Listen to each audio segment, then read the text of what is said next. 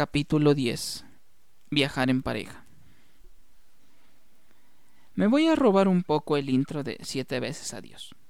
Si no han visto esta joya teatral, vayan a verla, porque es muy hermosa y su creador es nuestro patrón, Alan Estrada, o como se conoce en este mundo, Alan por el mundo. Existen varios tipos de pareja. Ella y él, él y él, ella y ella, o ellas.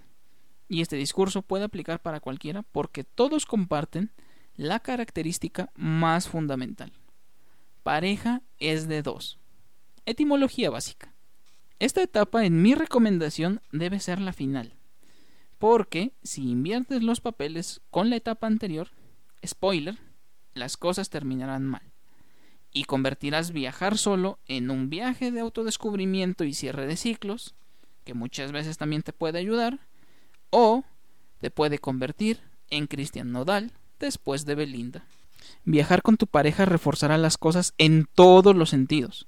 Es donde realmente se conocen, donde descubren sus hábitos, sus miedos, sus intenciones, sus metas y un larguísimo etcétera. Pero sobre todo, donde se descubre la facilidad y cantidad de acuerdos a los que se puede llegar. Porque así es, los acuerdos son algo fundamental en cualquier relación. ¿A quién le toca esto? ¿Quién puede hacer esto? ¿Quién sabe cómo se hacen estas cosas? Y vámonos al primer round. La planeación. ¿A dónde vamos? Debe ser un lugar que nos guste a los dos. Playas. Ay, no. Sudo mucho y no hay nada que hacer en la playa. Ah, bueno, entonces, ¿qué tal el bosque y aventura? Ay, amor, acuérdate que tienes alergias. No la vamos a librar lejos de la civilización. Ay, tienes razón. E, entonces, ¿qué, ¿qué, tal un tour por la ciudad? puede ser París o, Milán e incluso Praga. Amor, vivimos en una ciudad.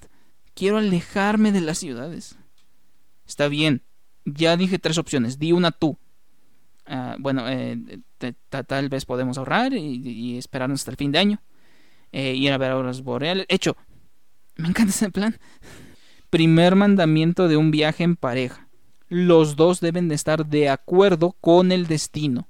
Si solo dominan las decisiones de uno, deja tú él. Ya sabemos quién manda en esa relación. Esa relación va a terminar muy mal desde su primer viaje. Bueno, es momento del segundo round la ejecución.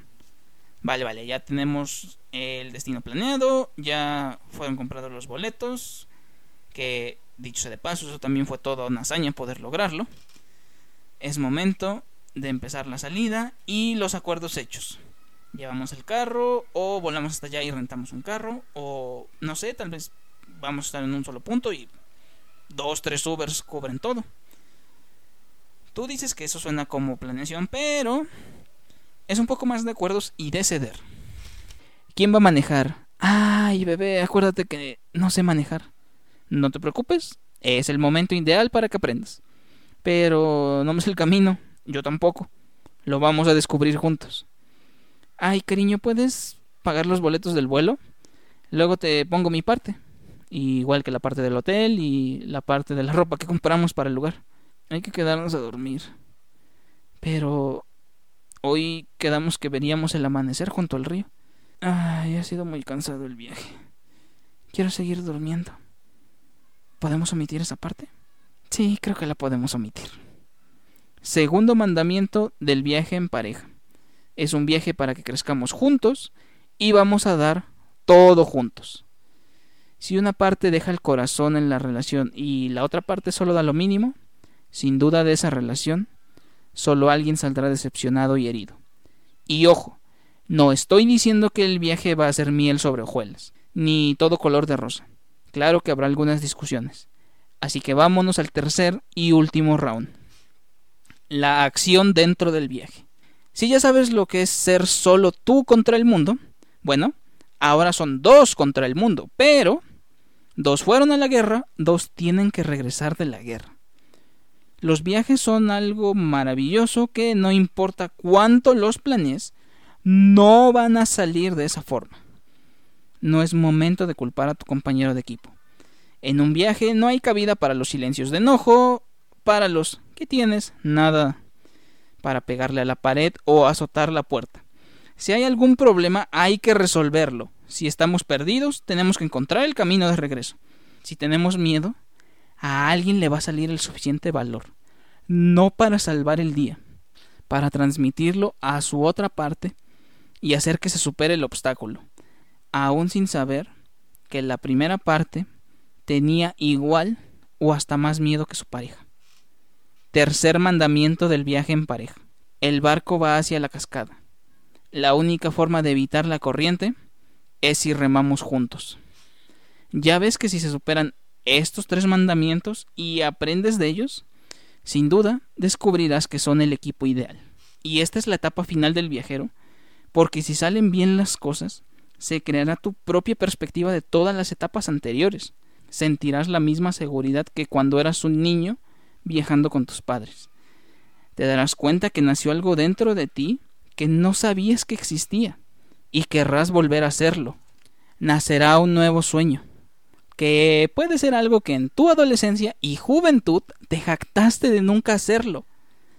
Tendrás muy pocas fotos para el recuerdo, a lo mucho dos, y una de ellas la guardarás para ti, porque quien querías que viera esa foto, en realidad vivió el momento contigo. Sabrás dónde estuviste parado, al lado de una persona con la que quieres compartir el resto de tus días.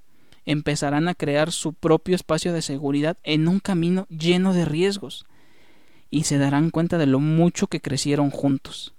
Se empezarán a querer como amigos, y por separado se van a dar cuenta que podían contra el mundo, y sin embargo, hacerlo con este compañero de equipo, sin duda alguna, es la mejor opción.